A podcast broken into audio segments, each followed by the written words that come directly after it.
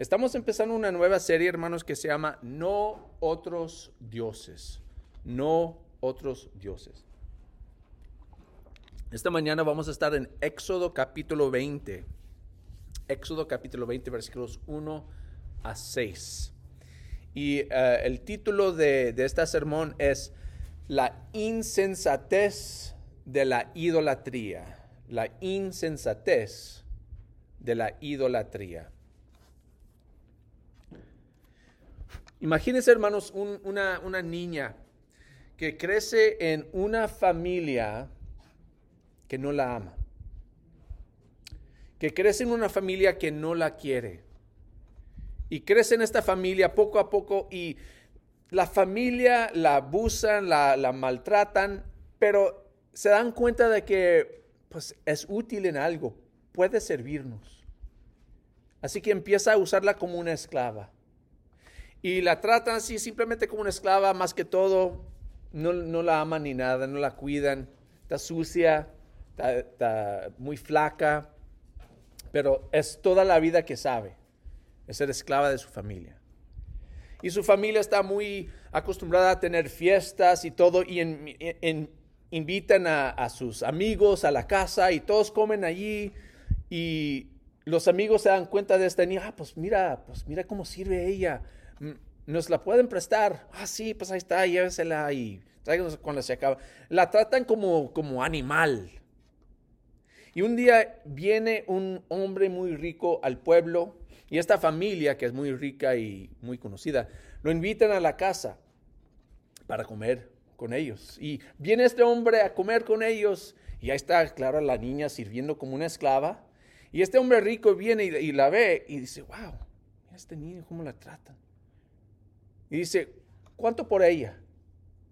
Y esta familia que nunca pensaba en, venderla como esclava, pues dicen, pues, ¿sabes qué? La podemos vender y ganarnos un poco. Y, deciden, pues un poco, pues 10 dólares, pues no mucho, ¿verdad? Pues no vale mucho en los ojos de ellos. Este hombre rico la lleva a la casa, la cuida, la ama, la limpia, y tiene una vida completamente diferente. Ya no es esclava, la trata como hija.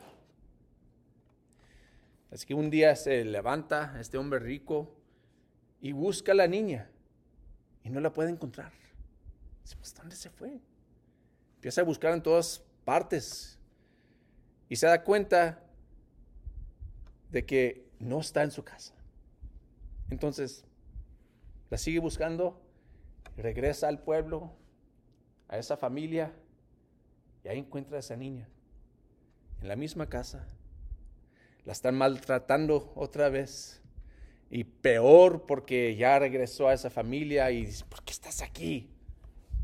Peor, pero es la única vida que, que conoce y ahí se queda. Y este hombre rico dice, pero no entiendo. Te di todo, te, te, di lo que querías, te di libertad, comida, respeto, amor. Y ya regresó a esclavitud. Esta mañana vamos a hablar de esa idea en Éxodo capítulo 20. Éxodo capítulo 20 versículos 1 a 6. Y lee así. Dios habló y dio a conocer todos estos mandamientos. Yo soy el Señor tu Dios. Yo te saqué de Egipto del país donde eras esclavo. No tengas otros dioses además de mí. No te hagas ningún ídolo, ni nada que guarde semejanza con lo que hay arriba en el cielo, ni con lo que hay abajo en la tierra, ni con lo que hay en las aguas de abajo de la tierra.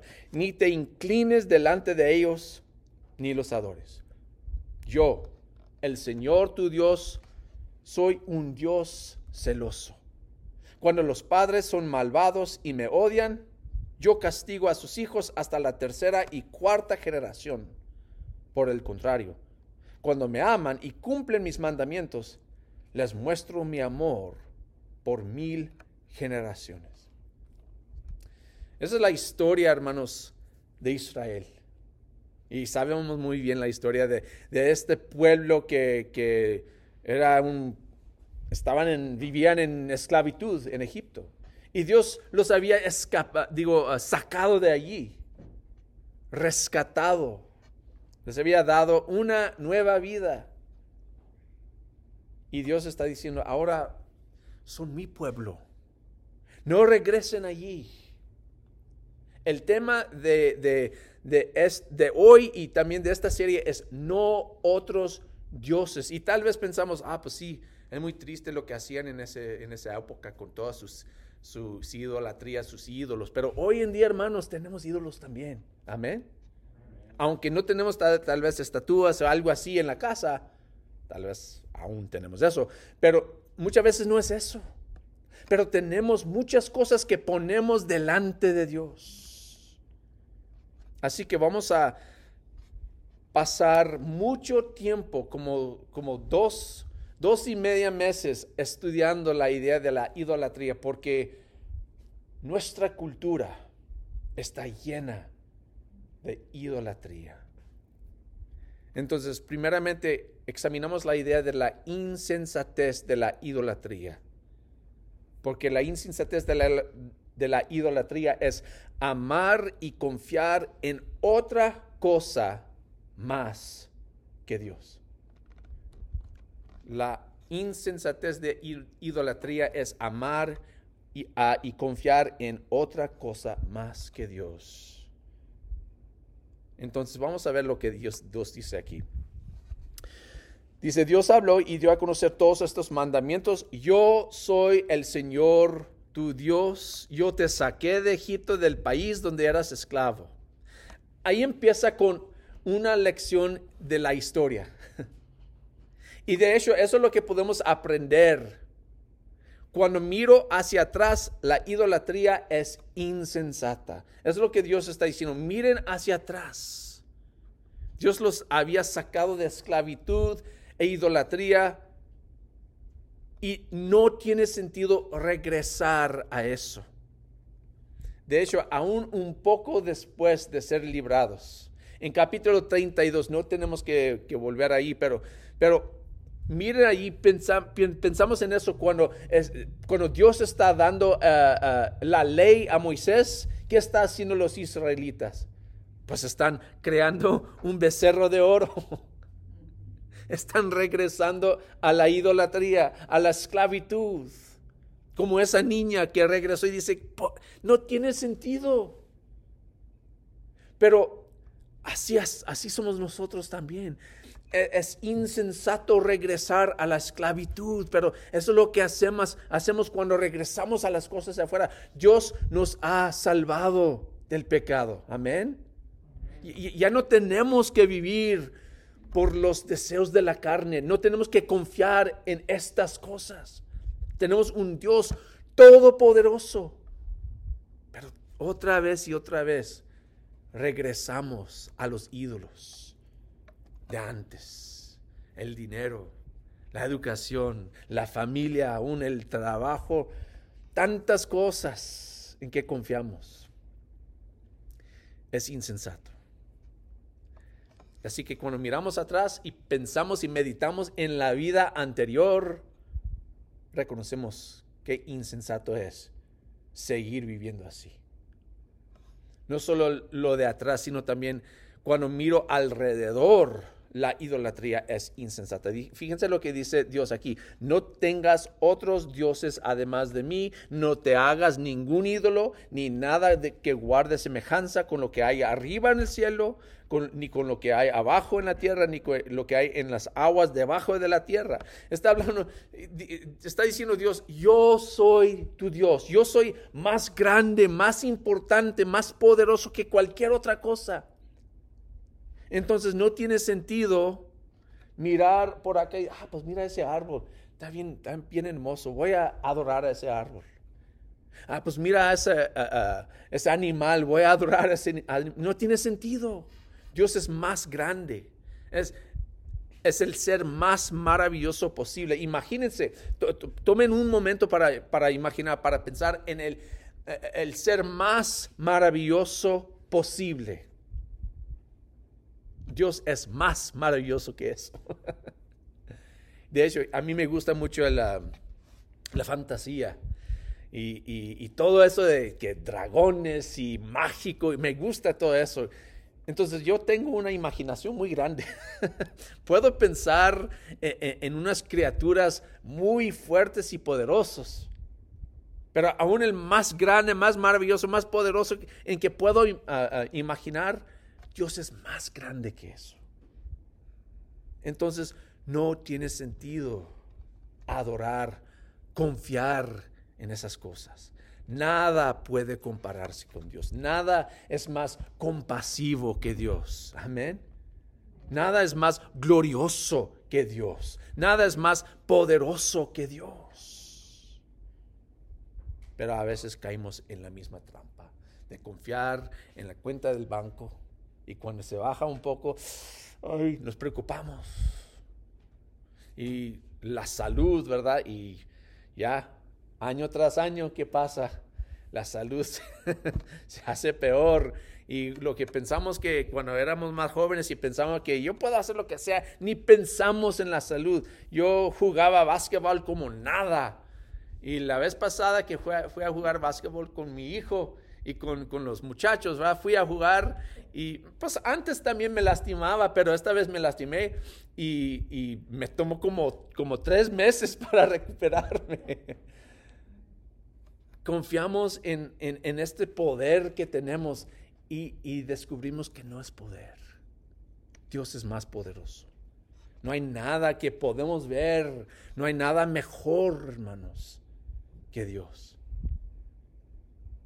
Entonces, como digo, vamos a pasar mucho tiempo examinando los ídolos de hoy, por, estas semanas, porque yo creo que aún en la iglesia tenemos muchos ídolos. Así que vamos a examinarlos y espero que últimamente vamos a descubrir también que es insensato correr tras esas cosas. Bueno, no solo mirando hacia atrás, no solo mirando alrededor, sino también mirar adelante, podemos ver que la idolatría es insensata. Fíjense lo que dice Dios en versículo 5.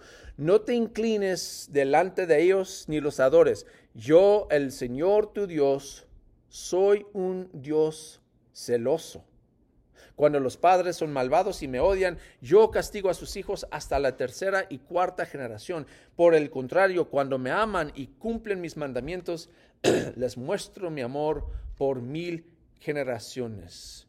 El Señor es un Dios celoso.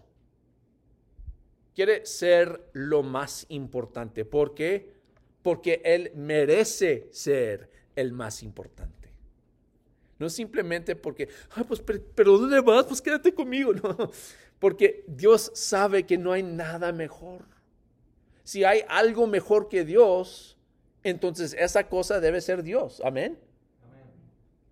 Él sabe lo que es mejor para nosotros y Él es lo que es mejor para nosotros. Así que es celoso. Y qué bueno que es un Dios celoso que, es un Dios que nos persigue, que nos ama, que quiere hacer todo posible por nosotros.